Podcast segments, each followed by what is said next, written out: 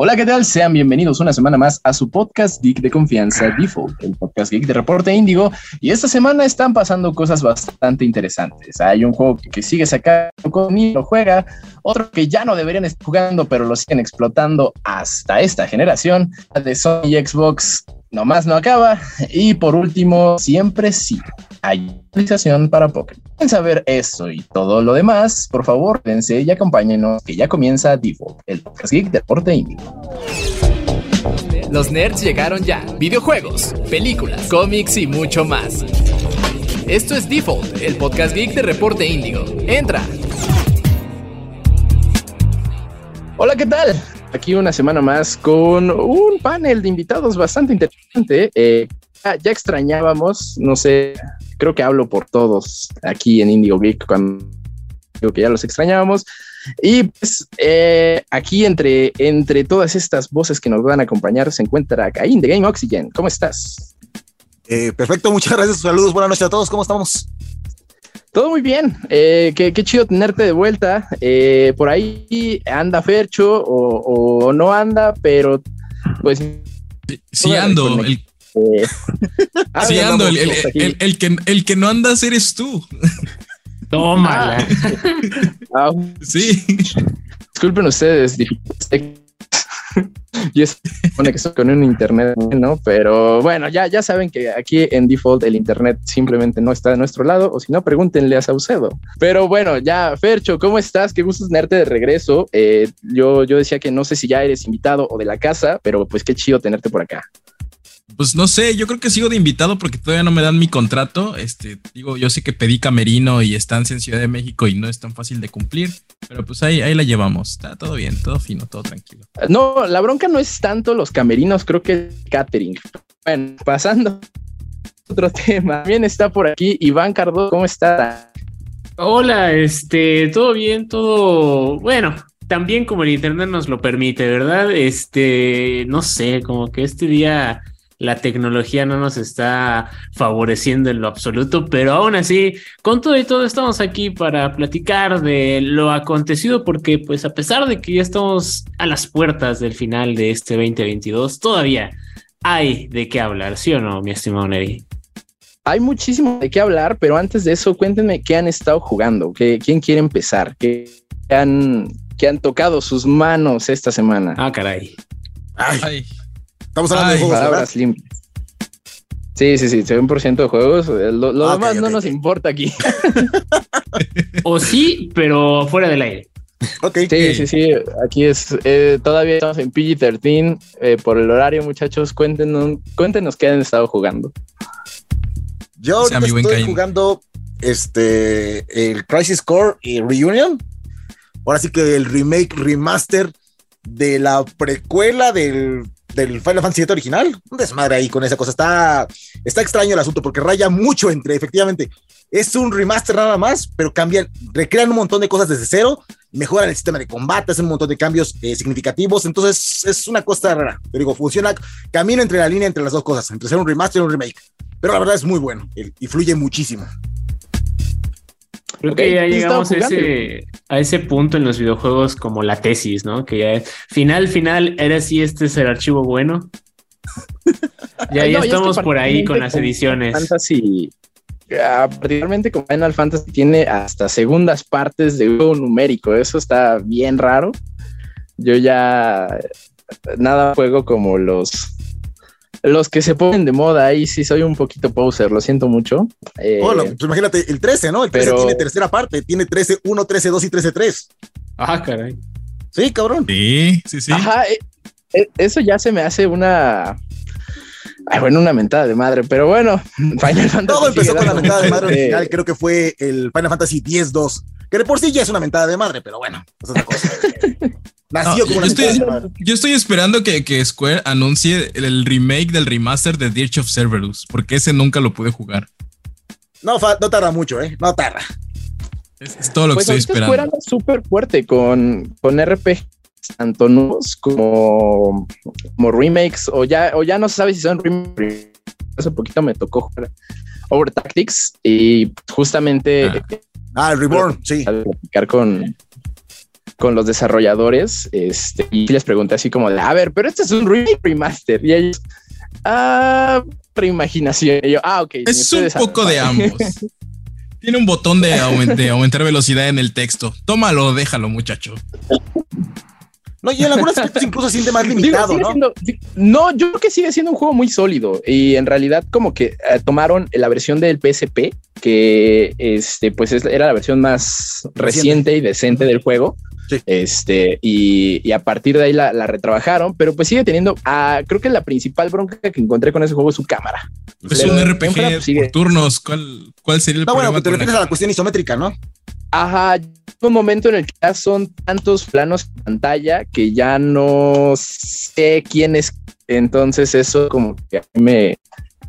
Perdónenme, no ah. soy cool. Bueno, es que además eh, Tactics Ogre es como que la, la, la versión previa de Final Fantasy Tactics. Y en Final Fantasy Tactics sí puedes voltear la cámara, puedes voltear completamente el escenario. En Tactics Ogre todavía no se podía. Puedes cambiar la vista a vista de águila, desde arriba, pero nada más ves un montón de cuadritos. En cambio, Final Fantasy Tactics, digamos que la versión ya más refinada, sí podías ver desde todos los ángulos la situación. Algo pero te confunde, te confunde tanto personaje en pantalla, ¿no? Eh. No, y, ya, ya también yéndome al lado más picky de, la situación, eh, creo que Square ya usa la misma fuente para todos sus RPGs actuales. ¿Se han dado cuenta? A partir de Triangle Strategy, pues saca dos para por semana. No, bueno, dos juegos por semana, nada más agarra el mismo, el, mismo archivo de Photoshop y le cambia el nombre y así, sácate otros dos, otros dos. Top Traveler, eh, Triangle Strategy, no me acuerdo cuál es el otro, todos tienen exactamente la misma, la misma, el mismo logo tal cual. sí. Pero cuéntanos qué has estado jugando, Iván.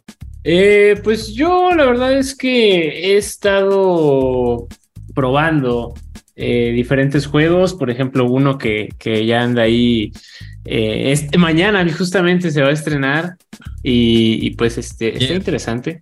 Tengo, bueno, es cierto, ya se estrenó, ya puedo hablar de él, sí es cierto, de Calisto Protocol. Podemos, sí, ya podemos decir que. Sí, es verdad, estas temporalidades de producción luego así me, cortocircuitean los cables, pero sí, el del Calisto Protocol, este, lo ando ahí eh, dando una probadita que pues sí se nota mucho la mano, ¿no? De ahí del, del, buen Glenn Schofield, amado por algunos, odiado por los que no les gusta el crunch, pero sí se nota que es un sucesor espiritual del Dead Space y no tengo ningún problema con eso.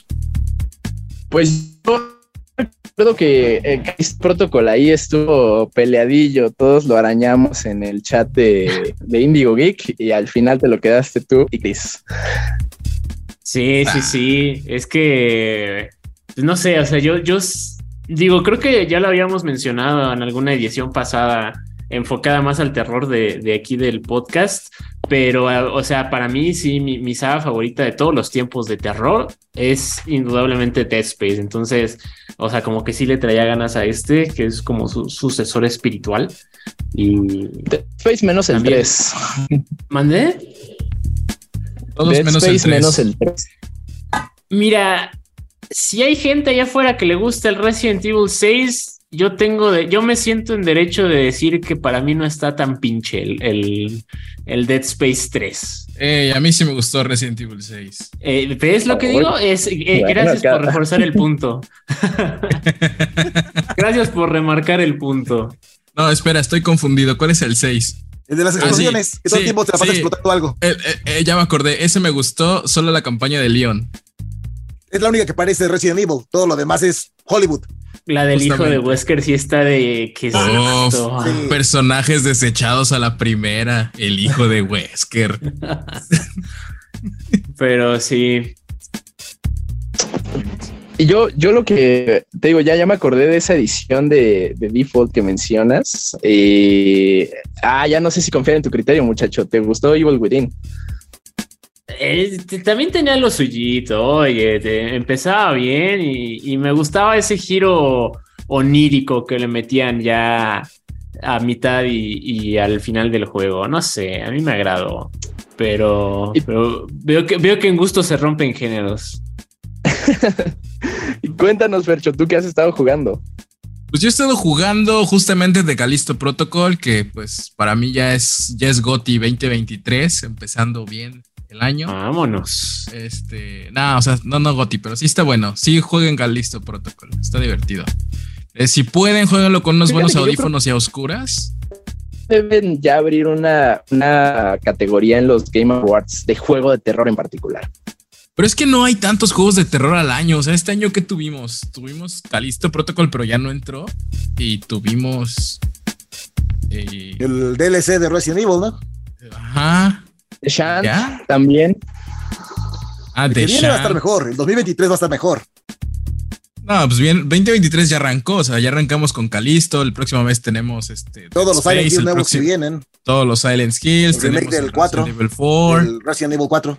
Ajá, entonces el próximo año sí de dónde cortarle, pero este año ¿cuántos juegos hubo que o sea, me vas a decir este, ¿cómo se llaman? Este Dark Pictures Anthology.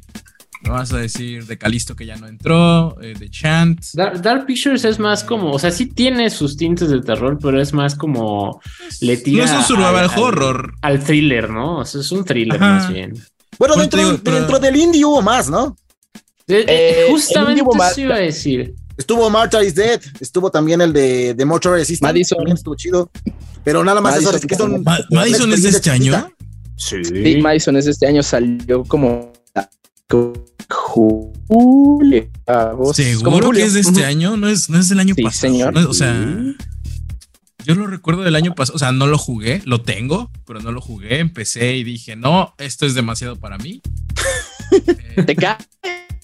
Bueno, creo que ah, yo, yo al, al, contrario, a Madison le como con flojería.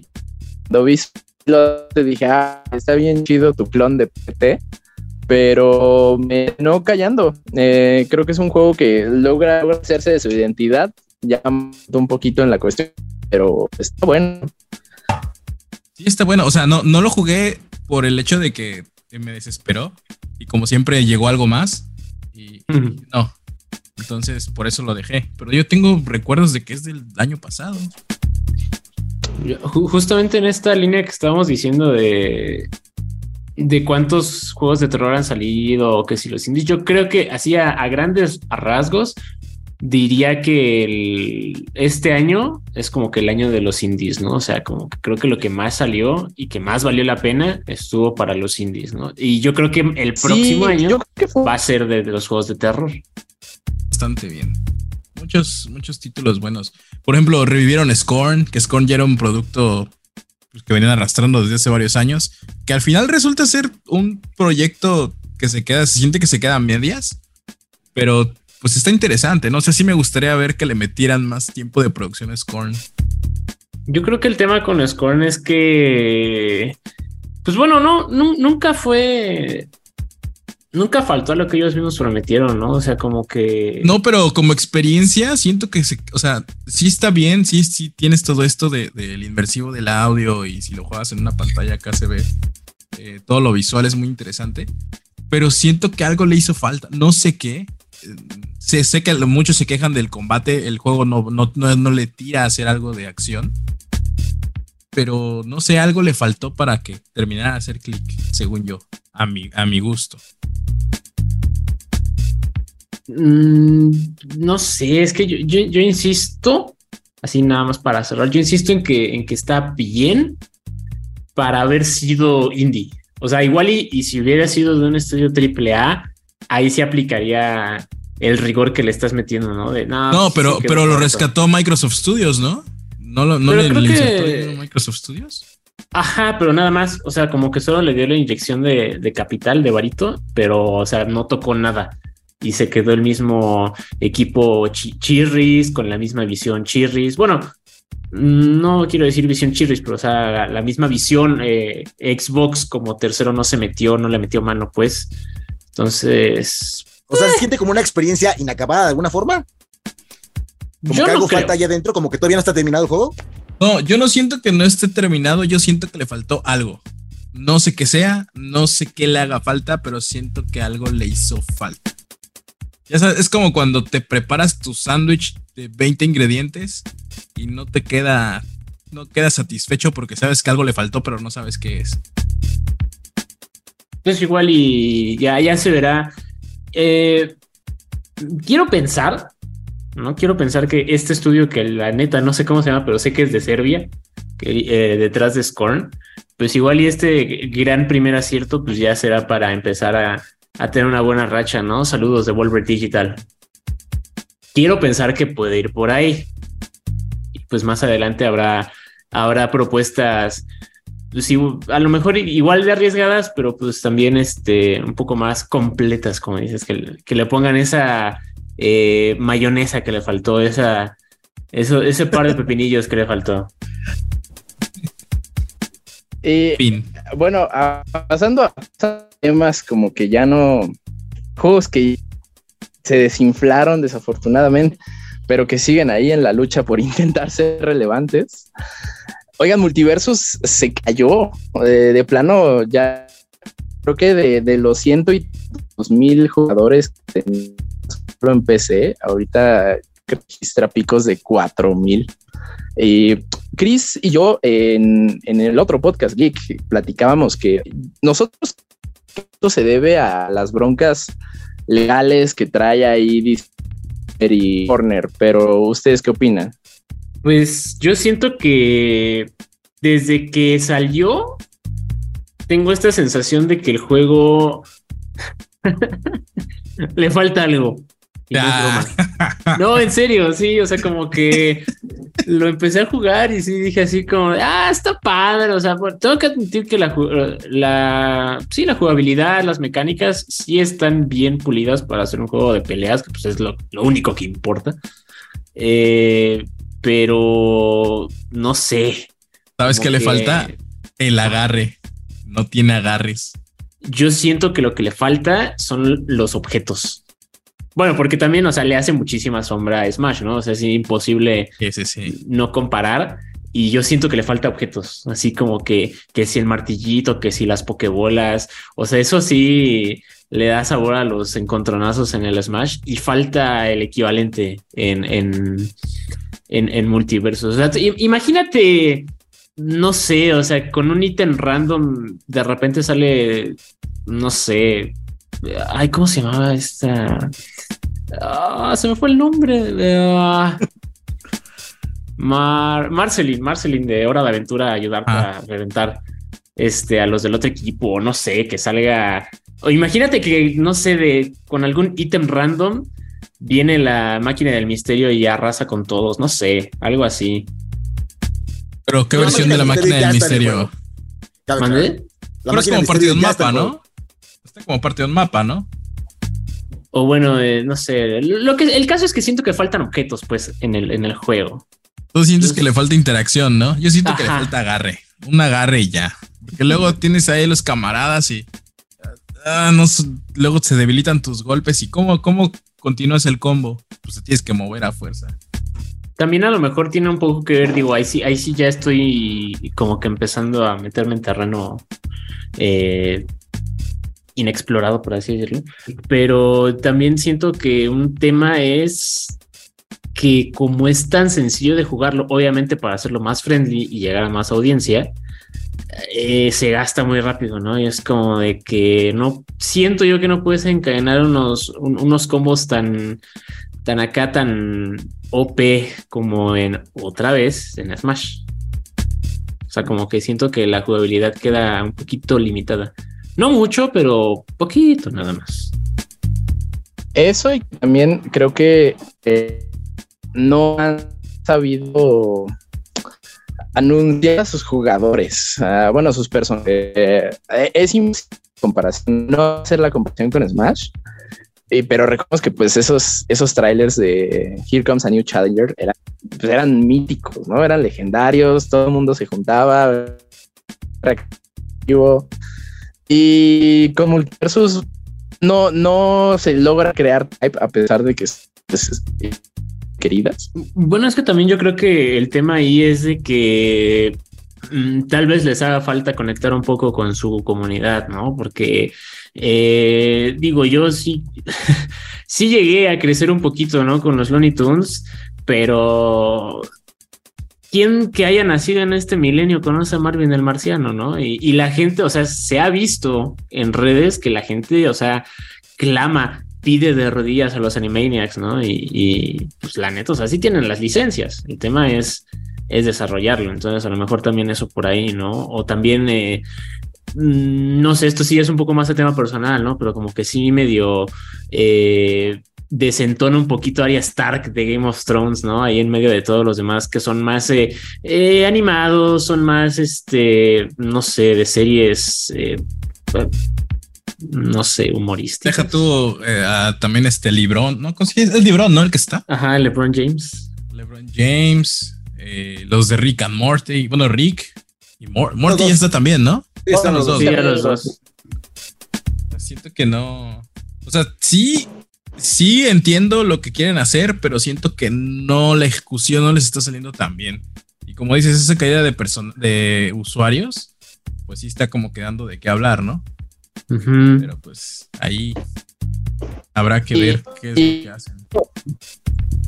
Eso es, eh, les tocó ir a un evento de multiversus. Cuéntanos cómo estuvo, porque también eh, una cosa son los números en línea, pero pues bueno, lo, físico ya es, es más para juntar gente eh, que esté suficientemente interesada para pasar de su silla e ir a un lugar físico. Cuéntenos, vieron el, evento al que, al que los invitaron. Me tocó venir la parte, digamos, al principio, antes con la, con la parte de los, ahora sí que de, lo, de la prensa, pero cuando yo iba a salida yo, ya estaba una fila enorme de gente interesada en jugar. Obviamente eh, había un premio en efectivo de 10 mil pesos, o sea, es un poco más, digamos que había más motivación, ¿no? Para ir directamente ahí. Sí había mucha gente física ahí presente, pero de nuevo, o sea, si te van a dar 10 mil pesos por jugar, pues ahora sí que sin tener que meter nada de dinero, pues va, cualquiera va, ¿no? Efectivamente pega, es distinto que en línea como tú lo mencionas. Ahora, acerca de lo de los personajes, yo lo que le, lo que tiene muy mal ahorita el, el asunto este con Multiversus es que a diferencia de por ejemplo Smash, cuyos personajes estaban programados durante meses antes, porque ellos podían hacer un, un, tráiler especial, así que se veía impresionante, ¿no? Porque iba a entrar Sora. Y su tráiler obviamente no era un tráiler que, que, tuviera preparado tres semanas. O sea, ellos, tenían ya meses de preparación para ese tráiler específico. En cambio, con Multiversus, dado los problemas que tiene Warner ahorita, muchas de las licencias que ellos tenían ya no las pueden ocupar. O sea, te cuenta, ellos tenían planeado cierta cantidad de personajes y de repente se los mm, quitaron. Entonces, cuenta, por ejemplo, había movimientos programados dentro del juego para Gandalf el Mago. El Señor de los Anillos. Algunos de los movimientos que tenía él los, los tiene ahora Morty, por ejemplo. Es cierto. de repente, en el último momento, ya que está hecho el diseño del personaje, ya está hecho el modelo en 3D, ya está hecho los movimientos, dicen que no pueden utilizar al personaje del Señor de los Anillos ni de Harry Potter. Entonces quitan eso, cambian al personaje, introducen, digamos, el skin, la voz, todo, pero de una forma muy apresurada. Y tenemos a un personaje ahora Morty y listo, avisan, en tres días sale Morty, porque la gente ya está presionándolos. Entonces ya no hay tiempo de hacer todo el hype que había con Smash. Incluso, por ejemplo, está, tan mal el asunto que en ocasiones dicen, el próximo martes sale el Black Adam. Y de repente, oigan, no, perdón, hay un problema con Black Adam, va a seguir hasta el jueves. Entonces, algo que nunca hubiera pasado en Smash. Nunca. Y ahorita, por ejemplo, de repente dijeron, la semana que viene va, va este, le damos la fecha de cuándo va a salir Marty, eh, digo, Marvin, el marciano. Y de repente, el lunes, ya está el marciano ahí, sin, sin avisarle absolutamente a nadie. Ya está jugable. Entonces no hay tiempo de que tú te generes una expectativa, un, este, un hype de ninguna forma. Yo específicamente en mi canal, yo hago análisis de los personajes, pero para ese análisis yo tardo unas seis horas en hacerlo. Desde que checo los movimientos, hago la, historia, busco interacciones, referencias de, de, qué, de a qué hacen referencia a los movimientos, todas esas cosas. Entonces, si de repente me dicen, ya está el personaje ahí, ya lleva dos horas, yo ya no hago nada porque la verdad ya no tengo ninguna motivación para ello. O sea, no voy a presionar como degenerado para hacer algo que no va a salir el día, cuando todo el poco hype que podía haber está acumulado en esas horas nada más. Y eso es lo que está saliendo mal. La verdad, efectivamente, como mencionan, están llevando muy mal eso, muy mal eso y están perdiendo también al, al, al, público. Y además, como lo habían mencionado antes con la cuestión, bueno, yo creo que, que toda la gente que nació en Milenio sí conoce a los, a los Looney Tunes, pero eh, como que sí no está, no está sabiendo muy bien a quién está dirigido el, producto. Ahorita, por ejemplo, bueno, no, no se lo digan a nadie, ¿eh? que, se quede aquí nada más entre nosotros, pero viene, por ejemplo, ahorita van a salir, después de esto de Marvin, vienen personajes de los Goonies. Después va a salir Beetlejuice, la bruja mala del de, este, el mago de Oz. Entonces son personajes que dices, bueno, ¿para quién es? ¿Cuál es el target? ¿Qué edad tengo que tener yo para que me emocionen todos los personajes? Ah, pues ya nada más faltan los Ghostbusters. Ojalá. Ojalá. Yo creo que los Ghostbusters bueno, más. ¿Qué Ghostbusters van a meter, no? Porque tenemos tres. Bueno, uno que estaría, estaría buenísimo que metieran ahorita que me que lo pienso, pero igual, ¿no? O sea, volvemos a lo de a qué target va dirigido el fenomenoide, ¿no? Qué, qué gozada era el fenomenoide. Pero según yo, eh, Fenomenoide y todas estas eh, series que venían con Spielberg, no las puede usar Warner. También tienen ahí broncas de derechos. Mm. Incluso, incluso el, reboot de los Animaniacs se burla de eso en, al principio. De que dicen, ah, es que antes éramos Warner y ahora somos Hulu y no sé, o sea, desconozco realmente cuál es el trasfondo real, pero los Animaniacs mismos se burlan de, los cambios de derechos dentro de la serie. Maldita sea. ese reboot de los Animaniacs es buenísimo y creo que nadie lo peló. regresando un poquito a multiverso, eh, también es un que tuvo la broma de la luz negra. Eh, porque ¿Cómo? Es un producto que tuvo mal timing porque el eh, ya ya tenían que sacarlo, ya tenían que anunciarlo pero pues justo en medio de infierno de VR tenían con la compra y si se iba a dividir o no el contenido, si iban a retirar o no plataforma, claro. veo, entonces fue, fue un mal timing.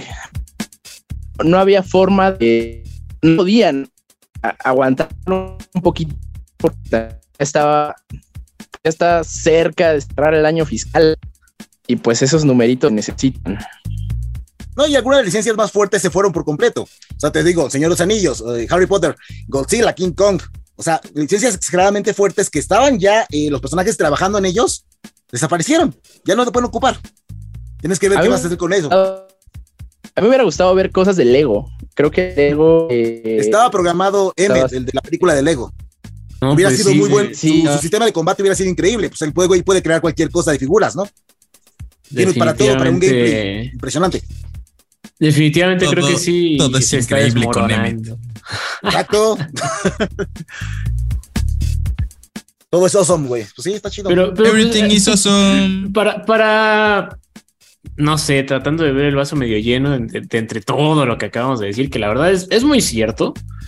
Pues yo sí mencionaría eh, que al menos otra vez, en comparación con Smash, por lo menos Warner sí se está tomando la molestia de ellos mismos tomar las riendas y, y aunque sea chiquitos, hacer estos eventos para su comunidad, ¿no? Porque, eh, bueno, ya como que viajándome un poquito, o sea, esto lo trataron como el abierto mexicano, entonces, en teoría, y si lo, lo construyen bien, o sea, pues el que haya ganado hoy no sé, o sea, tiene como que em, empieza a poder crearse un caminito pues para unas competencias cada vez más serias, ¿no? Y a lo mejor este, ah, no sé, el, nacional, el, campeonato nacional de multiversos y luego pues, te vas a los, a Estados Unidos a competir en el Evo, ¿no? El próximo, yo qué sé, pero pues por lo menos, o sea, insisto, ¿no? Como que viendo el vaso medio lleno, pues vale la pena mencionar eso, ¿no? Que Warner sí se está tomando el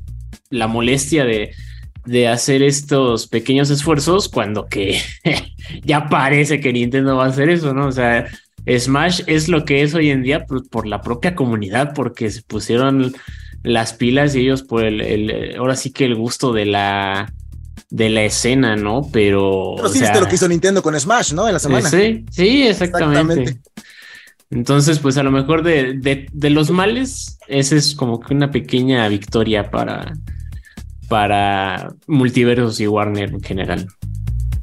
Pero también habrá que ver cuánto tiempo dura este push por parte de, de Warner, ¿no? Porque si se dan cuenta, o sea, están inyectando dinero y de todas formas eh, ahí ese cadáver no logra revivir, pues lo... Ah, bueno, eso sí. Eh, eh, todo, este circuito de, de, competitivo este, y torneos, pues podría ser de la noche a la mañana. No sería la primera vez que pasa pasa en la escena competitiva. Ni la última. Ouch, pero sí. Es cierto. y hablando un poquito de. Hablando un. Eh, ah, no, no, dime, dime, dime. Ah, digo, yo me acuerdo que hace, ¿qué será? ¿Tres años? Injustice. Igual lo mismo hacían este tipo de eventos como el que fueron ustedes. Eh, había premios en efectivo, regalaban computadoras, consolas, sillas gamers, televisiones, de todo ¿Y dónde está el torneo de Injustice? Desapareció. Lo mismo pasó con mm. Mortal Kombat. ¿Dónde está Warner, sí, Warner, Warner tiene esa maña de, de, de, intentar darle vida a cosas que pues nomás no logran mantener. Pero pues así los queremos y yo me muero por ver mi película de Flash con Ezra Miller. Y sé que Saucedo también. Saludos al Saucedo. Tan simpático muchacho, va. Tampoco conflictivo. Mm, mm, mm. Tan buena persona que se ve que es.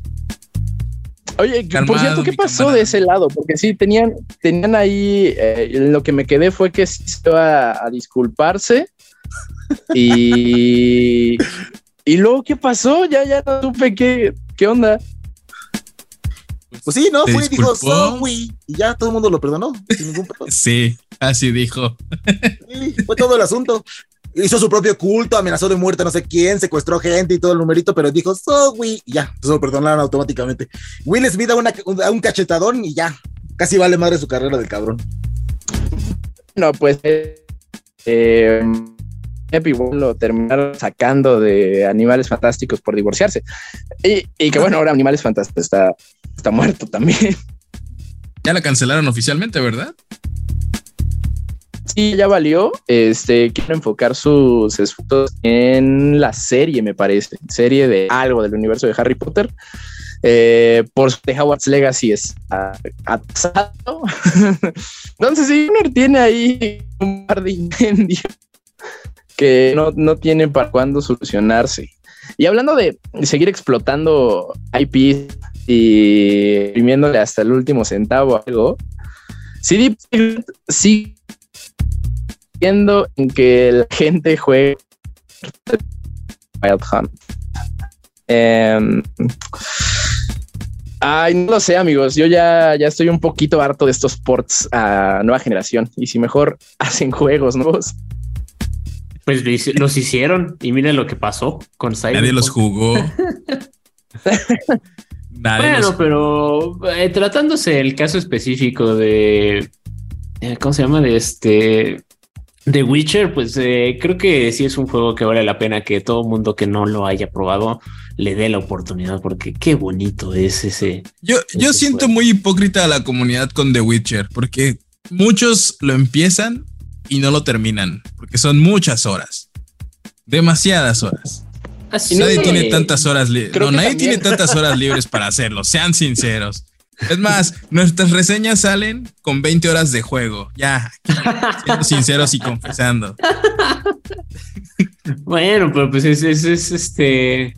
Es una reseña, no es. Te voy a contar todo el juego a detalle. No, no es el audiolibro del juego. Sí, entonces, no, pero pues imagínate, nosotros no nos da tiempo que trabajamos de esto.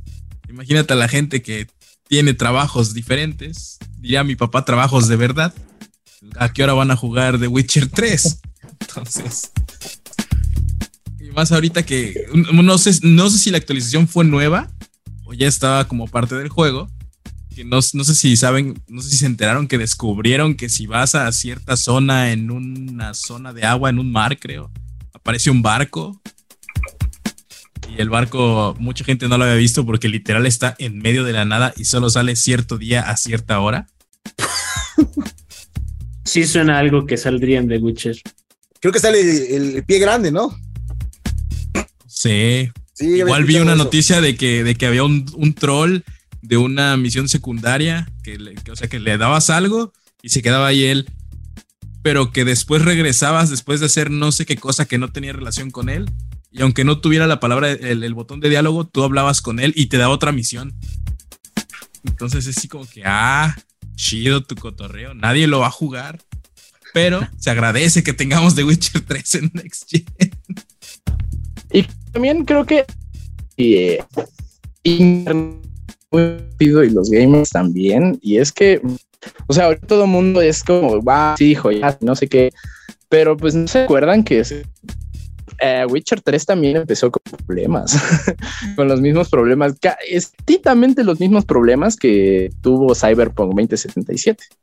Eh, y siento que Witcher 3 está así a punto de convertirse en el nuevo Skyrim. Skyrim, ¿cuántas generaciones este, tuvo? ¿En cuántas generaciones la pues, consola salió? Sigue. el problema sigue y empezó en PlayStation 3. Ah, cierto, ¿verdad? 3, 4, 5, no man. O sea, ya Pues por lo lleva menos tres generaciones. Y la gente comprando. No No, puede y, jugar. y de hecho ya declararon los productores que el siguiente, que el- ahora sí que el, el 6 de la saga va, va a durar también como unos 10 años. Es como que, güey, pues todos los juegos nuevos son así, cabrón. ¿Qué pedo? Como tú dices, nadie tiene tantas horas. Pues es como Resident Evil 4, ¿no? Que empezó en GameCube y ya están todas las generaciones. Y, y a veces en las noches cuando no puedes dormir, incluso en tu cerebro juegas Resident Evil 4 porque ya te lo sabes de memoria. Así como, como la de Gambito de Dama que jugaba sus ajedrezes en la noche que cuando no pueda dormir. Así te pasa con el Resident Evil 4. Entonces, me imagino que hay gente que hace lo mismo con Skyrim. En vez de Sí, es el contar comfort ovejas. games de alguna forma, ¿no? Ajá, sí, sí, sí. Pues tiene razón, o sea, digo, yo nunca le he metido tantas horas a, Elder Scrolls de Skyrim, pero Ah. no, no, no, no sé si me atreva a, a- a estas alturas a meterle tantas horas a una versión Next Gen. Hay, hay, hay gente que se duerme y así como el, el Fade to Black y es cuando em- empieza el intro en su cabeza del, del Skyrim. Sí, eh. ¿Sabes cuál, cuál es el juego al que más, o sea, que, que de plano ya les haya frito el cerebro, pero que le van a seguir invirtiendo horas? Híjole. No sé, no sé si quisiera confesar eso. Mientras no sea Candy Crush, güey, no hay pedo. No, no, no. Ah, ahora es- No, pero pues, ¿qué- ¿cómo, cómo les digo que las horas en diferentes, en varios juegos de estrategia en mi biblioteca de Steam se cuentan por cientas? Así que así lo dejamos. Ok.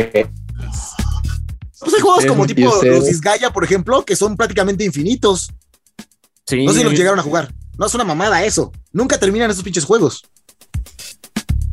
Puedes llegar al, al nivel 9999 y siguen y siguen y siguen. A, a mí me encanta que mis jueguitos de estrategia en Steam siempre tiene así en, el- en la ficha técnica dice tiempo estimado de, de duración inconmensurable. Ah, cabrón. Justo como me gustan mis juegos. Conmensurables. Creo que. Creo que yo. El. Antes de, de Overwatch, creo que fue el Red 2 y que también es un juego que en PC lo tenía modeado a más no poder, porque fue un juego que, que la comunidad seguía, creo que a la fecha sigue dándole soporte y bueno, Steam Workshop pues hace, hace que eso sea posible y, y han hecho como campañas bastante buenas, buenas que creo que una se inicial. ¿Cuál? ¿El Left 4 Dead 2? Ajá, eh, no me acuerdo cómo se llama esta campaña que fue hecha por la comunidad, y, pero a Valve le gustó tanto y estaba tan bien hecha que dijeron, órale va, pues la sacamos como oficial. Y hace como un año se actualizó así. Ah, sí, sí, sí, sí, para Left 4 Dead 2 con una campaña nueva. Sí, es, es, es la de la de Bill, ¿no? Lo que supuestamente es continúa después de la muerte de Bill. Creo que sí. La verdad es que sí lo jugué, lo jugué una vez y, y ya, pero la verdad está muy bien y, y sí, ese el Left 4 Dead 2 convertí alrededor de 800 horas, un poquito más. No, Ese es el espíritu. Venga. la neta, sí. No, yo así tengo el Monster Hunter World. Lo tengo Ay. con 980 y tantas horas. No. Sí. Cuando empezó pandemia, eh, esta es una historia graciosa. Cuando empezó pandemia, nos dieron home office y obviamente, eh, pues dijeron, ah, pues va a ser tres semanas. Y nos dijeron, pues no chamben, no hagan nada. Se les van a pagar sus, sus, sus dineros esas tres semanas. Y curiosamente, hacia mis amigos eh, y a mí, pues nos dijeron lo mismo. Y esas primeras dos semanas no hicimos nada más que jugar Monster Hunter World. Eh, tuvimos un chat de PlayStation, de, de- de grupal, que duró 26 horas. cabrón. ¡Ay, güey! Pasamos de la. o sea, esa vez. Bueno, pero te- si te van a pagar por jugar, güey, pues ah, no mames, pues así cualquiera, Sí. qué chingón. No, no, no.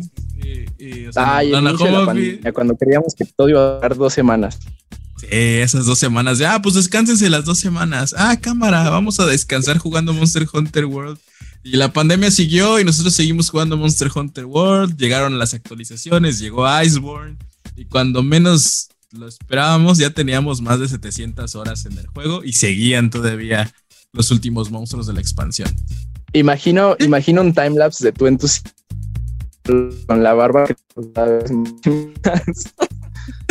Ah, sí, como ese, ese tren de TikTok, ¿no? Que, que es así un, un vato así sentado, así sin barba, creo que hasta con casquete corto y luego pum, así vienen barbón. una, foto, una foto diaria, ¿no? Durante un año. Ah, pero mi timelapse sería, sería con la panza, güey. Entonces, los Thor, Thor de Thor gordo. Ahora digo que soy el de Ragnarok porque está más chido. al, tema central, eh, creo que sí es importante hablar de que ya, ya, pero es por cumplir un año este drama Sony contra Xbox y no, no, no para. Ya, ya siento que es como una, una guerra donde no funcionó en este país, vámonos a este otro, porque aquí sí va a funcionar. No, cualquier, eso ya es novela, eso ya es novela de a ver ahora qué sale. Pero, pero está chistoso, ¿no? Porque primero es vamos a pelearnos a Brasil. Ah, bueno, vamos a pelearnos a Australia. Ahora vamos a pelearnos a Reino Unido. Oh, y falta la de México. No creo que en México haya, o sí. Yo creo que es que depende, es que en Latinoamérica si, si hay presencia oficial de la marca, quiere decir que alguien está pagando la presencia oficial de la marca. Entonces, tal vez existen los derechos de distribución. Pero, pero... PlayStation México no existe. Ya no. No, no, pero Activision Blizzard no sé si tengan. Es que es como lo que pasó cuando Disney compró este Fox que los mm, derechos, por ejemplo, aquí en México tuvieron el problema de que pues TV Azteca tenía varios derechos. Entonces ahí fue así como que, oye, Azteca, ¿qué opinas? y Azteca pues dijo, ah, no. Entonces por eso eran los, los problemas de compra. Y aparte creo que aquí en México... ¿Qué es eso, oiga? Ajá, Azteca dijo, no sé, ¿me vas a dar dinero? Y le dijeron, no, entonces no. No, pues por, no es que también por eso Amazon tenía los derechos de distribución de Marvel aquí durante un año, por eso las películas de Marvel llegaban en exclusiva a Prime Video durante todo ese Claro. Y esperábamos que llegara también de Mandalorian y todo lo de Disney Plus, pero nunca llegó porque me imagino que Disney ya no les quiso dar más contenido. Pues Algo así debe pasar con los videojuegos, entonces la verdad no estoy muy enterado. A mí lo que me da, me da ya es el nivel de argumentos al que se está llegando, en donde básicamente Sony dice que no puede vivir sin Call of Duty y Xbox dice que sus juegos no son como los de Sony. no, pero PlayStation ninguneando al pobre Battlefield. Es que no hay ningún juego. Eso fue bien bajo. Hasta sentí feo por Battlefield. ¿Están de acuerdo? Digo, Battlefield 42 no, o sea, no es mentira, pero tampoco vas a un juicio que todo el mundo está viendo y dices, es que no hay ningún juego de guerra que se equipare al tuyo. No, y peor tantito, o sea, dices eso después de que Battlefield dijo, no, pues esta es una muy buena, pues yo creo que sí podemos pelearla, sí sale. Y luego Sony, no, la neta no, no, no damos no, por Sí, no, eso estuvo bien triste. me, recuerda todas estas peleas eh, muchísima risa. Es gente que juegos intentando entenderlos. eh, ¿No se acuerdan de, de lo que llegó este juicio contra Epic y Fortnite? Que de pronto el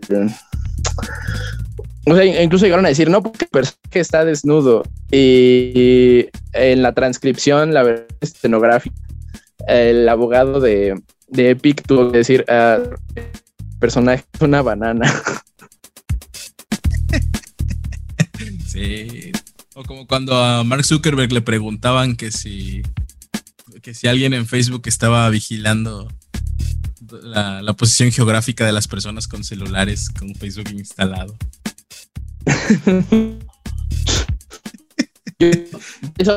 la,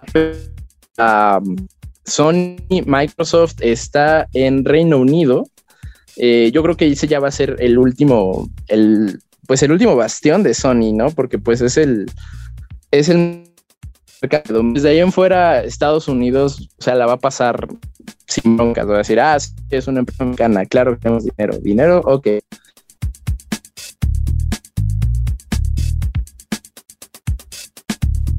Fíjate que también este eh, he visto como que el siguiente gran obstáculo que va a ser este ahora ya no solamente Reino Unido, sino toda la Unión Europea. O sea, también ya empezaron a salir alarmas en, o sea, el órgano regulador de, de la Unión Europea entonces yo creo que ahí también se van a, quedar un rato las negociaciones en punto muerto.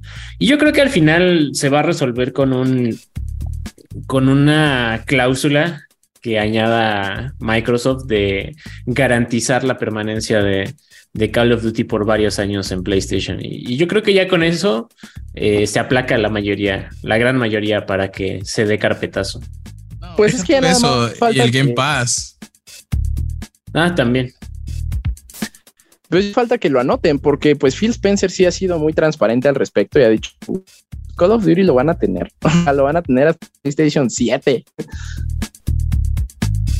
Ah, pero porque está el 7 y mi yo lo quería hasta PlayStation 10.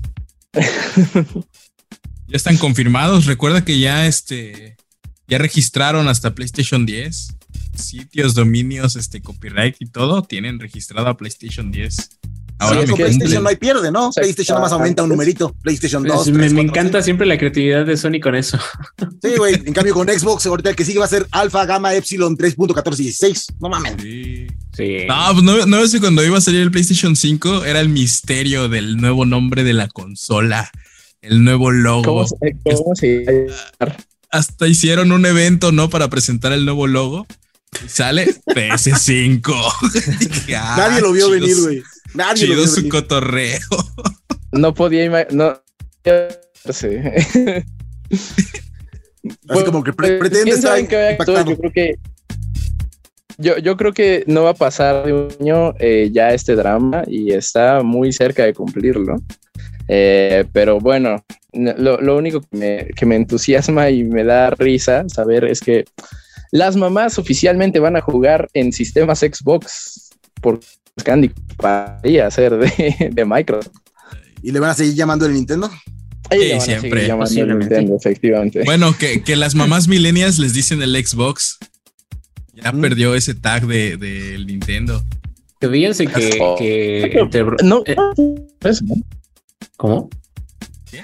No, que no había puesto a pensar eso, que sí, las mamás millennials uh, ubican PlayStation.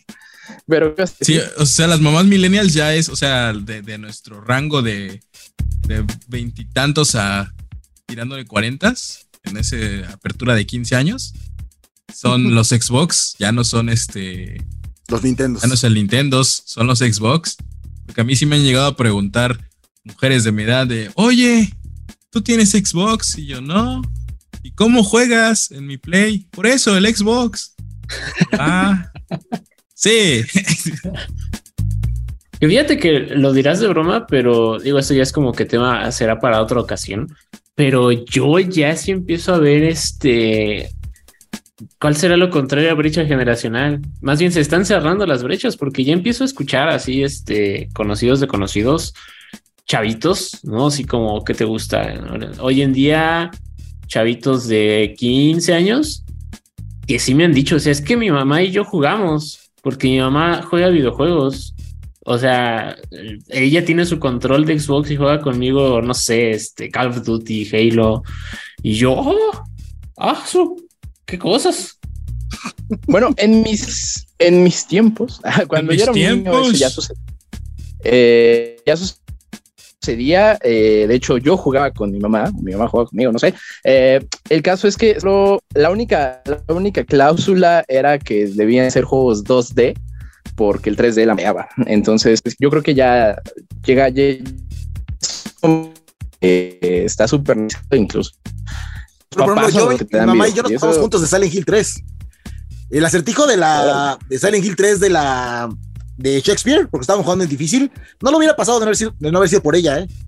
Literalmente. Qué bonito. Qué ah, la neta, sí. Eso sí, si quería mover ella el personaje, valía madres porque se te lleva contra la pared todo el tiempo. Además caminaba contra la pared todo el tiempo porque no, no entendía los controles de tanque. Pero fuera de eso, eh, se rifaba. Órale. Pues brecha se va cerrando un poco más. Y mientras esto sucede, nosotros vamos a la primera reseña del día, la cual es Flot. Eh, creo que te tocó a ti, Iván. Y bueno, eh, si quieren saber de qué va este juego y va a jugarlo, quédense y nosotros volvemos. Reseñas.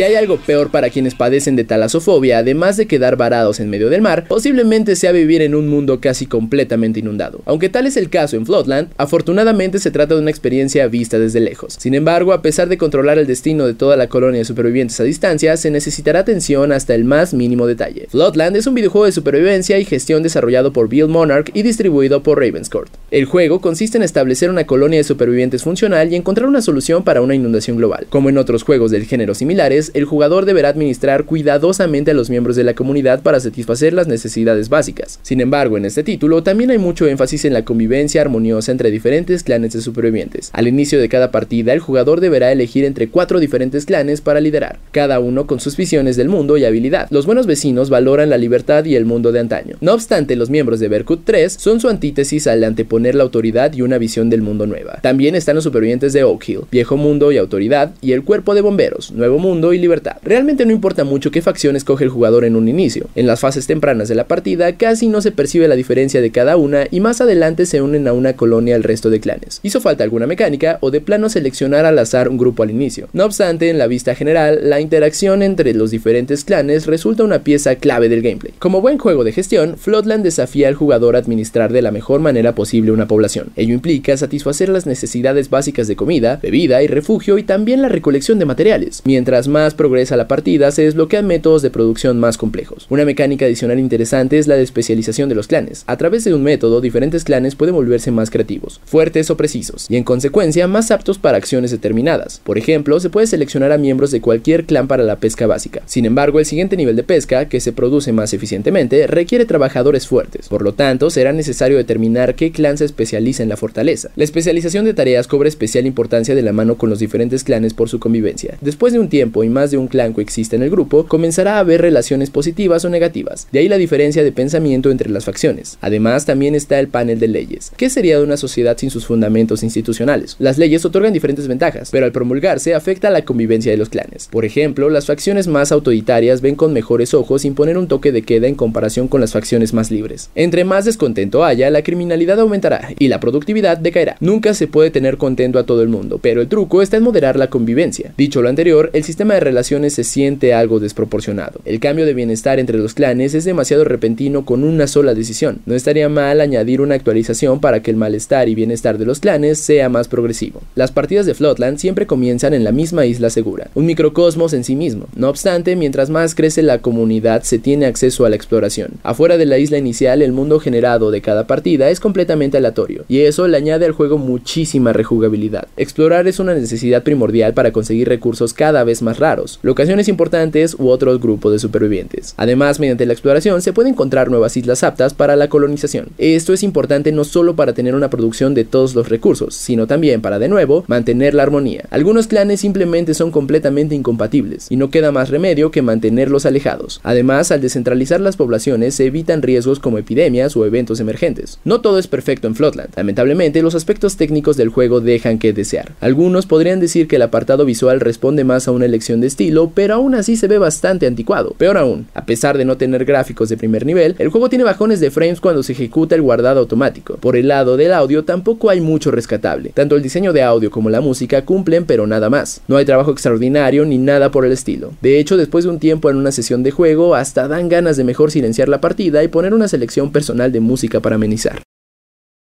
La calificación es de 8.0. En el género de los juegos de gestión, Floodland se perfila un título de dificultad media. Un bien diseñado tutorial ayuda al juego a clavarse de lleno en la jugabilidad. El sistema de facciones y sus interacciones está muy bien pulido para presentar un desafío formidable. No obstante, las partidas comienzan a perder su atractivo progresivamente de la mano con un apartado visual pobre. Sin duda una propuesta decente y entretenida, pero no más. No alcanza a ser memorable.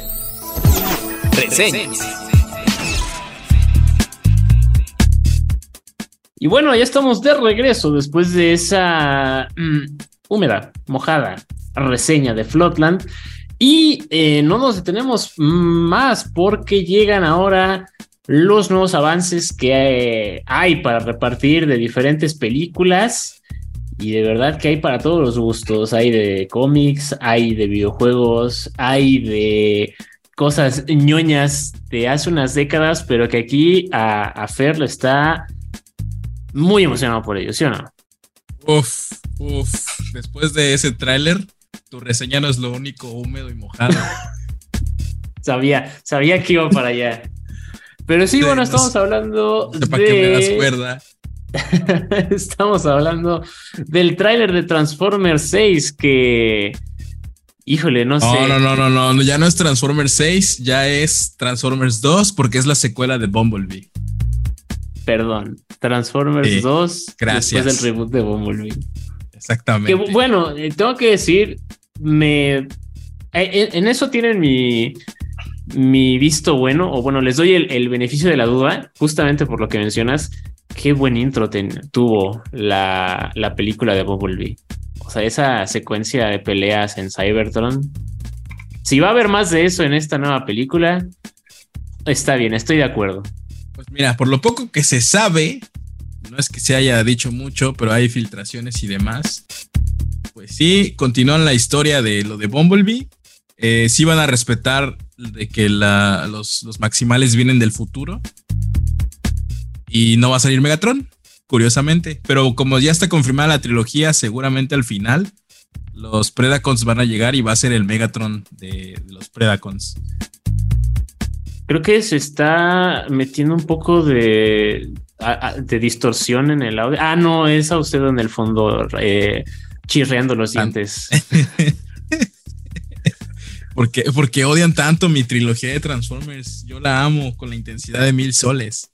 Pero bueno, eh, está emocionante. Oye, es una película donde no va a ser, no va a ser este Megatron el villano principal. Yo, lo, yo lo veo como una ventaja es un aire fresco.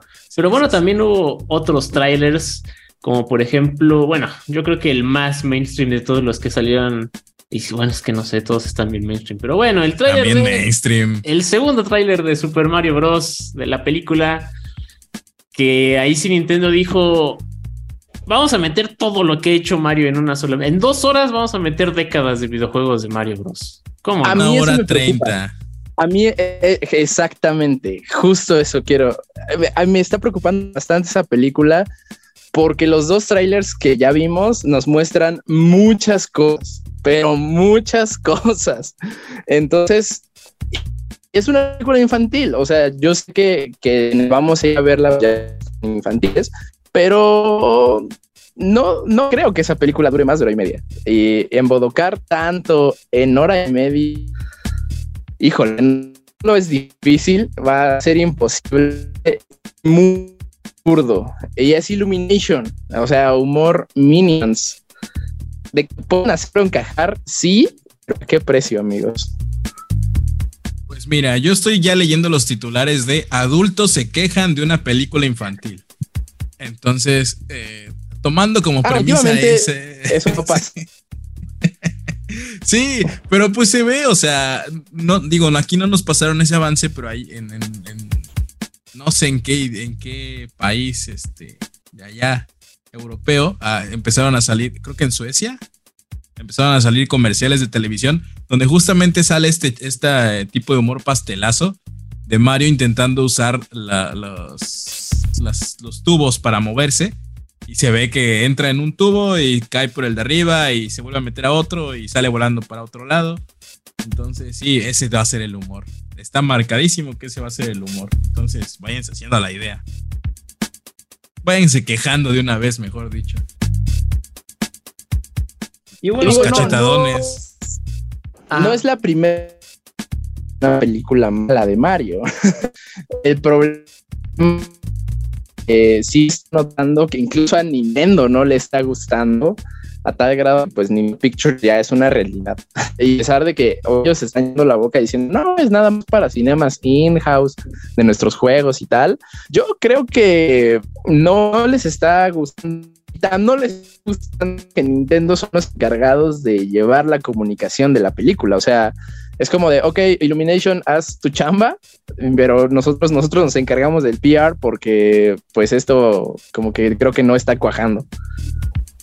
Me da no, pero está, está metido Miyamoto, ¿no? O sea, Miyamoto está ahí este, supervisando él mismo el proyecto. Entonces, yo creo que la creación de su estudio va más por el lado de que ya no quieren compartir ganancias con, con nadie más. Nintendo haciendo eso. Sí, o sea, me imagino que Nintendo dijo, ah, ok, la película va a vender un, buen, vamos a vender muchos juguetes y no nos va a tocar todo el dinero. Y alguien brincó, ¿qué? ¿No nos van a dar el dinero? Y ya fue que crearon su... Yo, yo siento que fue más por ese lado, porque la película se ve bastante bien. Incluso salieron Miyamoto, ¿no? A, defender eh, lo del rediseño de Donkey Kong que se veía chistoso. Bueno, que justamente en este nuevo tráiler, el cómo se sapea al Mario el Donkey Kong es Uf, joya. no tiene precio. La joya. Los zapes de los cachetadones que le mete. Y ya, Gran momento. Eh, y que y no, no porque todo traseros en esta película. Como que precisamente dijeron que que no sé por qué todo el mundo está tan obsesionado con los de película y que precisamente bastantes tweets, pero que a mí me dieron pompis, pero se pasaron. ¿A Mario ya le dieron pompis? La verdad no me fijé. Creo que es lo último. no, no, todo lo contrario. O sea, Mario, Mario sigue, Mario sigue desnalgado, pero todo lo que le falta a Mario lo tiene Donkey Kong. Ah. ah pues, pues, es un mono. Sí. Pues ¿Conoces a los a los mandriles capuchinos? ¿Los monos capuchinos? me, me, me hace alzar una ceja tu conocimiento en anatomía de monos. Pero bueno, este también ha habido otros trailers más. Uno más. Eh, bueno, no sé, este me, me da curiosidad lo que tengan que decir. El Guardianes de la Galaxia 3. Finalmente, ya está en camino el hijo pródigo de James Gunn en Marvel, su último chiste. No se amontonen. sí. No, ay, mira, Guardianes de la Galaxia, solo para mí la primera es buena. Vi especial de Navidad y uno no entiendo por qué los gringos están tan obsesionados con los especialidad.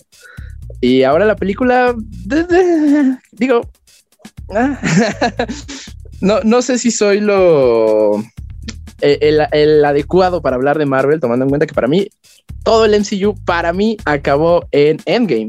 Ahorita ya estoy viendo las películas, algunas me están gustando. Por cierto, hace poquito vi Wakanda ya por fin y wow, qué peliculón. Este, pero ah, yo creo que ya no, para mí ya esas películas ya son más standalone, ya no son canon, digamos. Ya, son, para la chaviza, dice. ¿Te sientes fuera de onda, Ney? Antes estabas en onda ah, y ahora y la hora que onda, la onda que está en onda ya no es tu onda. ¿Ya te pasó? y, y les va a pasar a ustedes, muchachos. No, pues digo, y, ya hablando, hablando como tal de esta etapa de Marvel, me está emocionando más eh, Ant-Man. Las Marvels. Que Guardianes. Bueno, es que, te emocionan las Marvels, sí, es este Brie Larson, las otras dos que no me acuerdo cómo, eh, Kamala Khan y, y, la otra, Rainbow.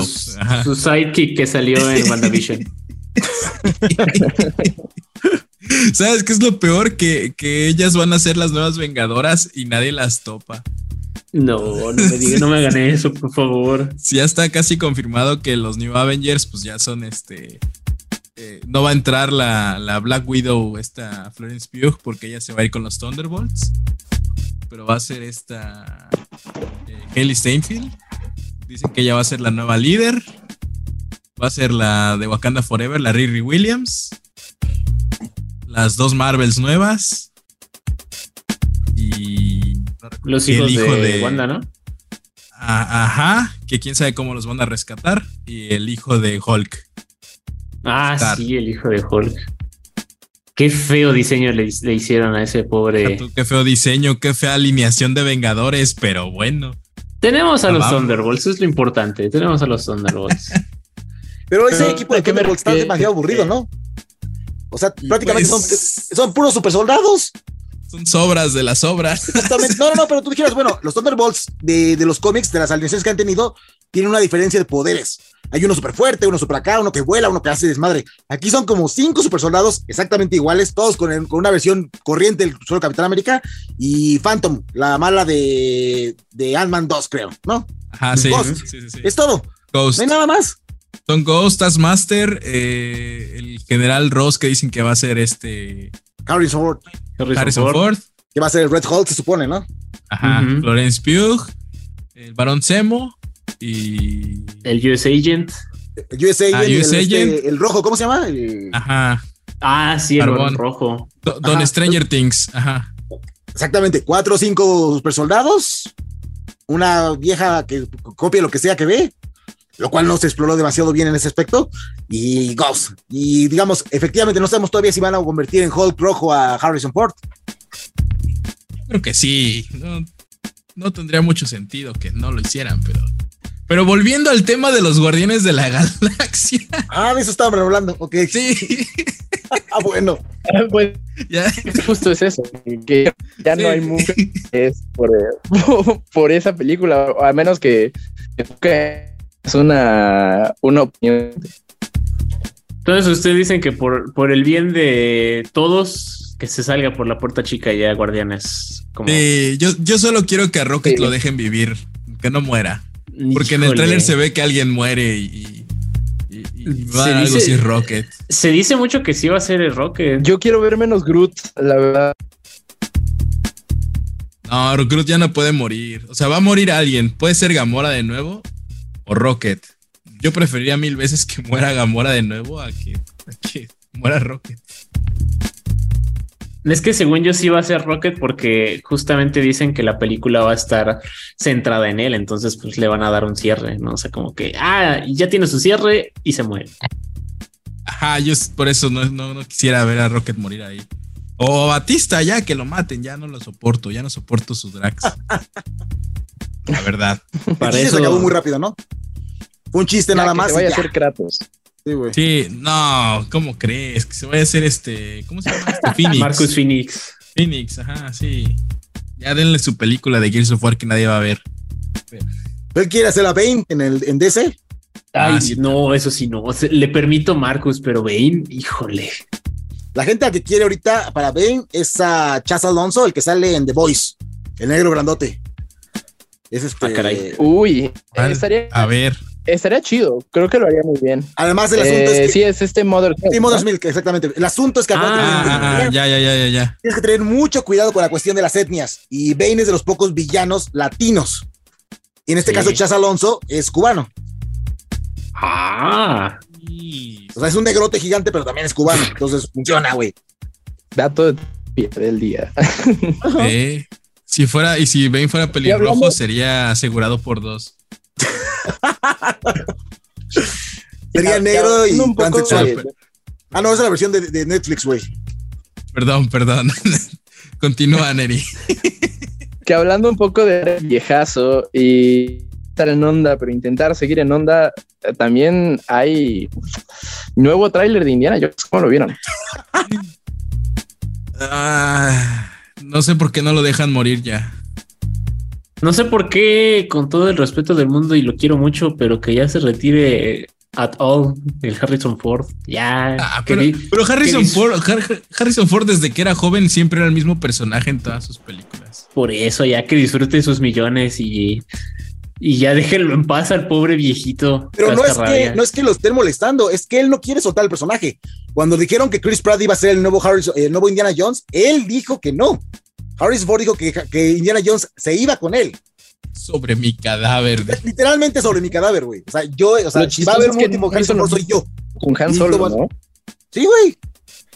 Y ya el proyecto con Chris Pratt valió madres. Definitivamente hoy el internet no está a nuestro lado. Yo, yo mm, Harrison Ford ya se me hace un viejillo muy carrabias. También creo que fue para la condición para que él regresara a Force Awakens, ¿no? En donde él dijo, ok, yo regreso como Han Solo, pero ya, por favor, mátame. O sea, ya, ya no quiero. Sí, sí, sí. Justo eso pasó. Yo, por, por el bien de, de mi nostalgia, espero que esta película esté buena. Este, pero, ah, no. Cuando vi El Reino de la Calavera de Cristal, bueno, para mí esa película no existe. y también todas mis expectativas de, Indiana Jones se fueron al. Pero la escena del refrigerador le encantó a todo el mundo, ¿no? Sí, los primeros cinco minutos. claro que sí. Esa película dura cinco minutos siendo buena. Ay, no, no sé. Pero la nueva película de Indiana Jones ya se siente muy sobrada. Eh, creo que desde la anterior. Desde la anterior. O desde hace dos. O desde la primera. Ya no, sé. No, no, no, no, no, no, pero. no, no, no, bueno. A mí hasta la tercera, hasta la tres me gustaron, güey. Pero ya, sí, efectivamente, ya. Como que ya ni al caso. Y lo dice que alguien que era fanático, fanático de las primeras tres, pero pues nada, no, tampoco. Y está, está interesante que ahorita volvió al spotlight este, este, actor que no me acuerdo, pero salió en Everything Everywhere All at Once, eh, que precisamente sale en Indiana Jones y que él dice que, que Harrison Ford es alguien que lo quiere mucho. está interesante que, pues, que se hiciera ahí un par de guiños, ¿no? O hizo un cameo. Eh, Jonathan, ¿qué cuán? Ese mero. El, sí, el showround, ¿no? El showround original. Yo creo que si basas una franquicia entera en ese tipo de cameos, como que creo que sí hay algo mal. Pues sí, pero digo que que que abusado de la nostalgia con cameos. Pues sí, pero por ejemplo, digo, aquí ya me voy a desviar un poquito, pero eh, ya, ya, ya por lo menos Star Wars probó que no vive de cameos con Andor. Bendita sea Andor. Ah, bueno, eso sí. pero sí, pues, hace. Dime, dime, dime. Que, que todavía le falta probar eso a Indiana Jones, ¿no? O sea, como que dices, están abusando mucho de, del, del factor nostalgia. ¿Quién no lo ha hecho? Sí, pero pues otras, otras franquicias han sabido como que mm, con muchas comillas reinventarse y como que con Indiana Jones no veo claro y es más de lo mismo. El problema aquí es que eh, pues en el título de penitencia, ¿no? sí, bueno, pues ya el caso es que ya viene en camino, pasará lo que tenga que pasar. Al parecer Harrison Ford seguirá de necio con Indiana Jones. Y pues nada, a ver qué, a ver qué es primero, que, se haga uno con la fuerza o que salga otra de Indiana Jones. El año que viene ya, bueno, sí se viene cargadito de películas. lo reconozco, está, está bien. Pero, ah, no sé, eh, la época, la época de la nostalgia a mí ya me está empezando. No, yo voy a decir que ya tiene rato que, que el factor nostalgia ya empieza a colmar paciencia, pero ajá, dime. Ah, no, pues yo, yo iba a decir que nuestro productor César eh, se va a enojar mucho por salar. Y antes de pasar a las despedidas y recomendaciones del día, después de este episodio tan tentado, muchas gracias Zoom, gracias Internet por, eso. Nosotros vamos en reseña que es de un bonito que, cojo al señor Star Ocean de Divine Force eh, ya está aquí desde hace como un mes, pero nuestra reseña apenas salió, entonces si quieren saber qué tal es el juego, por favor quédense y nosotros regresamos. Reseñas. Es bien sabido en la industria que muchos miembros del equipo responsable de la serie Tales of de Bandai Namco también formaron parte de Star Ocean. Este título dio inicio a una franquicia que tenía la intención de ser una contraparte del RPG de fantasía al estar ubicado en un escenario donde la magia era sustituida por la ciencia. Publicada por Square Enix, esta serie de aventuras especiales cuenta ya con más de 25 años de historia, la cual está llena de altibajos y más de una entrega memorable. Cuando la nave comercial del capitán Raymond Lawrence es atacada por las fuerzas de la Federación Pangaláctica, la tripulación apenas alcanza a escapar. Ahora Ahora, en un planeta un tanto arcaico, Raymond comienza la búsqueda de sus compañeros y en el camino se encuentra con la princesa Laeticia, quien acuerda ayudarlo en su misión si él se une a la lucha de su pueblo contra la invasión del reino vecino. A partir de este momento, el juego se divide en dos historias. En la primera verás todo desde el punto de vista de Raymond y en el otro desde Laeticia. De esta forma, cuando los protagonistas se separen, solo verás una parte de la trama, por lo que habrá que jugar nuevamente desde el punto de vista del otro personaje para conocer la historia completa del título. Este es un recurso que ya había sido utilizado previamente en la serie y te permite conocer por completo el juego, aunque en el caso de Star Ocean de Divine Force sería más por ocio que por otra cosa, pues el título dista mucho de ofrecer algo verdaderamente novedoso como para justificar una segunda vuelta. Star Ocean de Divine Force es el sexto juego de la serie principal y se lanza seis años después de la última entrega. Su gameplay no se separa mucho de lo que ya se había visto en la franquicia, fuera del uso de Duma, un aparato que sirve de apoyo durante las batallas, y también durante la exploración de los escenarios para encontrar tesoros y gemas especiales, cada personaje cuenta con habilidades únicas que puedas seleccionar y combinar para personalizarlos a tu estilo. Además de que algunos cuentan con oficios que puedes mejorar y a la larga, obtener algunos de los equipos y armas más poderosos del juego. Gráficamente el título no cuenta con nada especial, e incluso los modelos de sus personajes se sienten demasiado estoicos y acartonados para ser un juego de la actual generación de consola. La banda sonora, por otro lado, es un nuevo logro de Motoi Sakuraba, compositor de cabecera de la serie, y el tema principal, Pandora, es interpretado por Hyde, quien fuera reconocido vocalista de la banda japonesa Lark Ciel. Siendo una propuesta muy conservadora para una franquicia que lucha por vigente, lo más destacable de Star Ocean de Divine Force son sus personajes, quienes cuentan con una equilibrada y muy bien lograda participación en la historia, volviéndose quizá mucho más grande que el juego en el que se encuentran. La calificación es de 7.0. Resulta interesante ver cómo a pesar de todos sus esfuerzos por actualizarse, la serie de Star Ocean sigue atrapada en los conceptos y formas del pasado. A final de cuentas, no hay muchas novedades reales en esta entrega, y lo único que realmente destaca son sus personajes y nada más. Star Ocean de Divine Force logra ofrecer una propuesta un tanto entretenida para los fanáticos de la serie y del género, pero para los nuevos jugadores hay una increíble cantidad de propuestas mucho mejores logradas allá afuera. Y bueno, ya estamos llegando a la recta final de este bonito, precioso, pero también accidentado podcast. Eh, ya nada más nos queda la sección de recomendaciones, ya sean películas, series, que me llama mucho la atención. Todavía, bueno, ya estamos en lo último del año, pero todavía hay bastante actividad ahí en el, mundo geek. Entonces, mmm, Neri, a ver, tu recomendación. Bueno, pues eh, yo semana a y a me gustó muchísimo.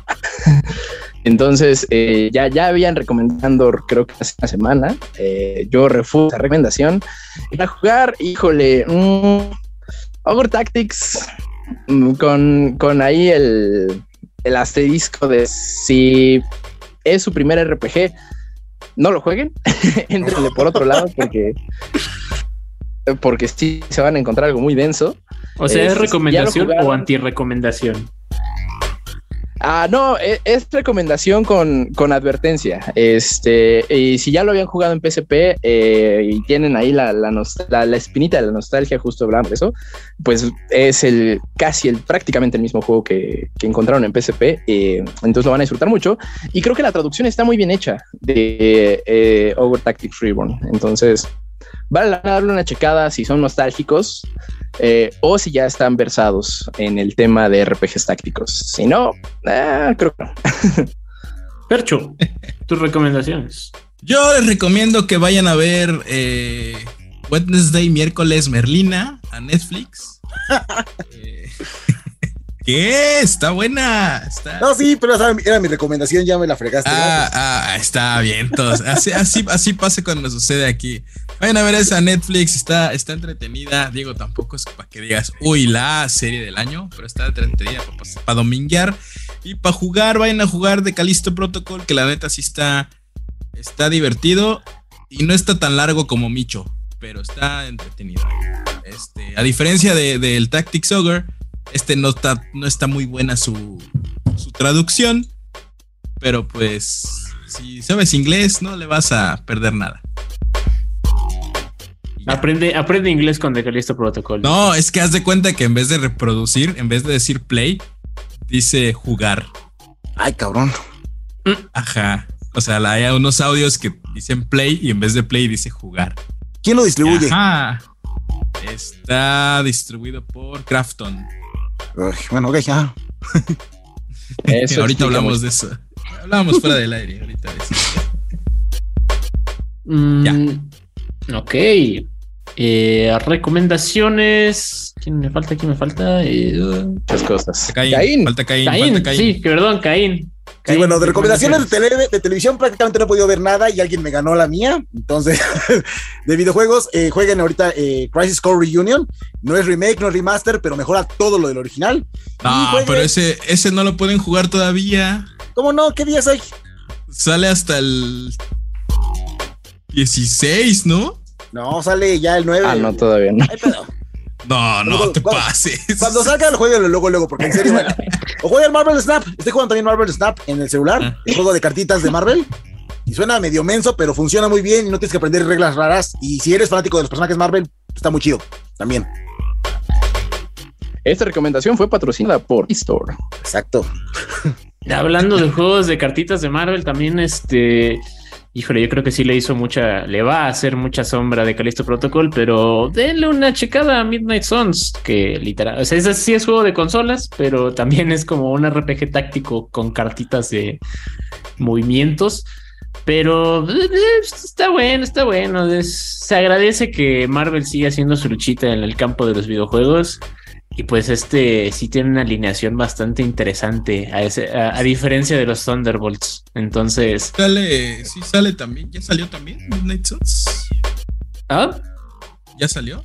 Ajá, se estrenó el mismo día que, que de Calisto Protocol. Por eso digo que le va a hacer ah. mucha sombra, pero. Sí, por eso, por eso la recomendación con mayor razón. Hasta rimó, traficando ritmo. Uf. Pero bueno, no trafiques eh, caricias, todo está bien.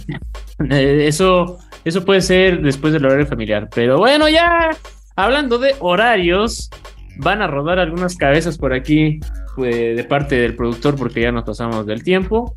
Y bueno. No, pero ya nos superpasamos. Por eso digo que ya nos vamos, estimado negro. Vámonos. Nos encontramos en todas las redes sociales como arroba reporte índigo e índigo geek mx. Por favor, vayan a seguirnos. Allá están eh, pues todo, todo el contenido que sigue haciendo para ustedes de manera diaria. Eh, muchachos, rápidamente sus redes sociales y ya nos vamos. Caín, vas. Eh, Game Oxygen, así como está, en todos lados estoy. Lo que sea, hasta en TikTok, me pedo. Ah, yo Fercho, como arroba el comic fan, el arroba el comic fan. Ya no escribo de cómics, pero tuiteo cosas chidas. La pandemia me arruinó los cómics, entonces este. Sus dramas de, sus dramas con Amazon se ponen buenos.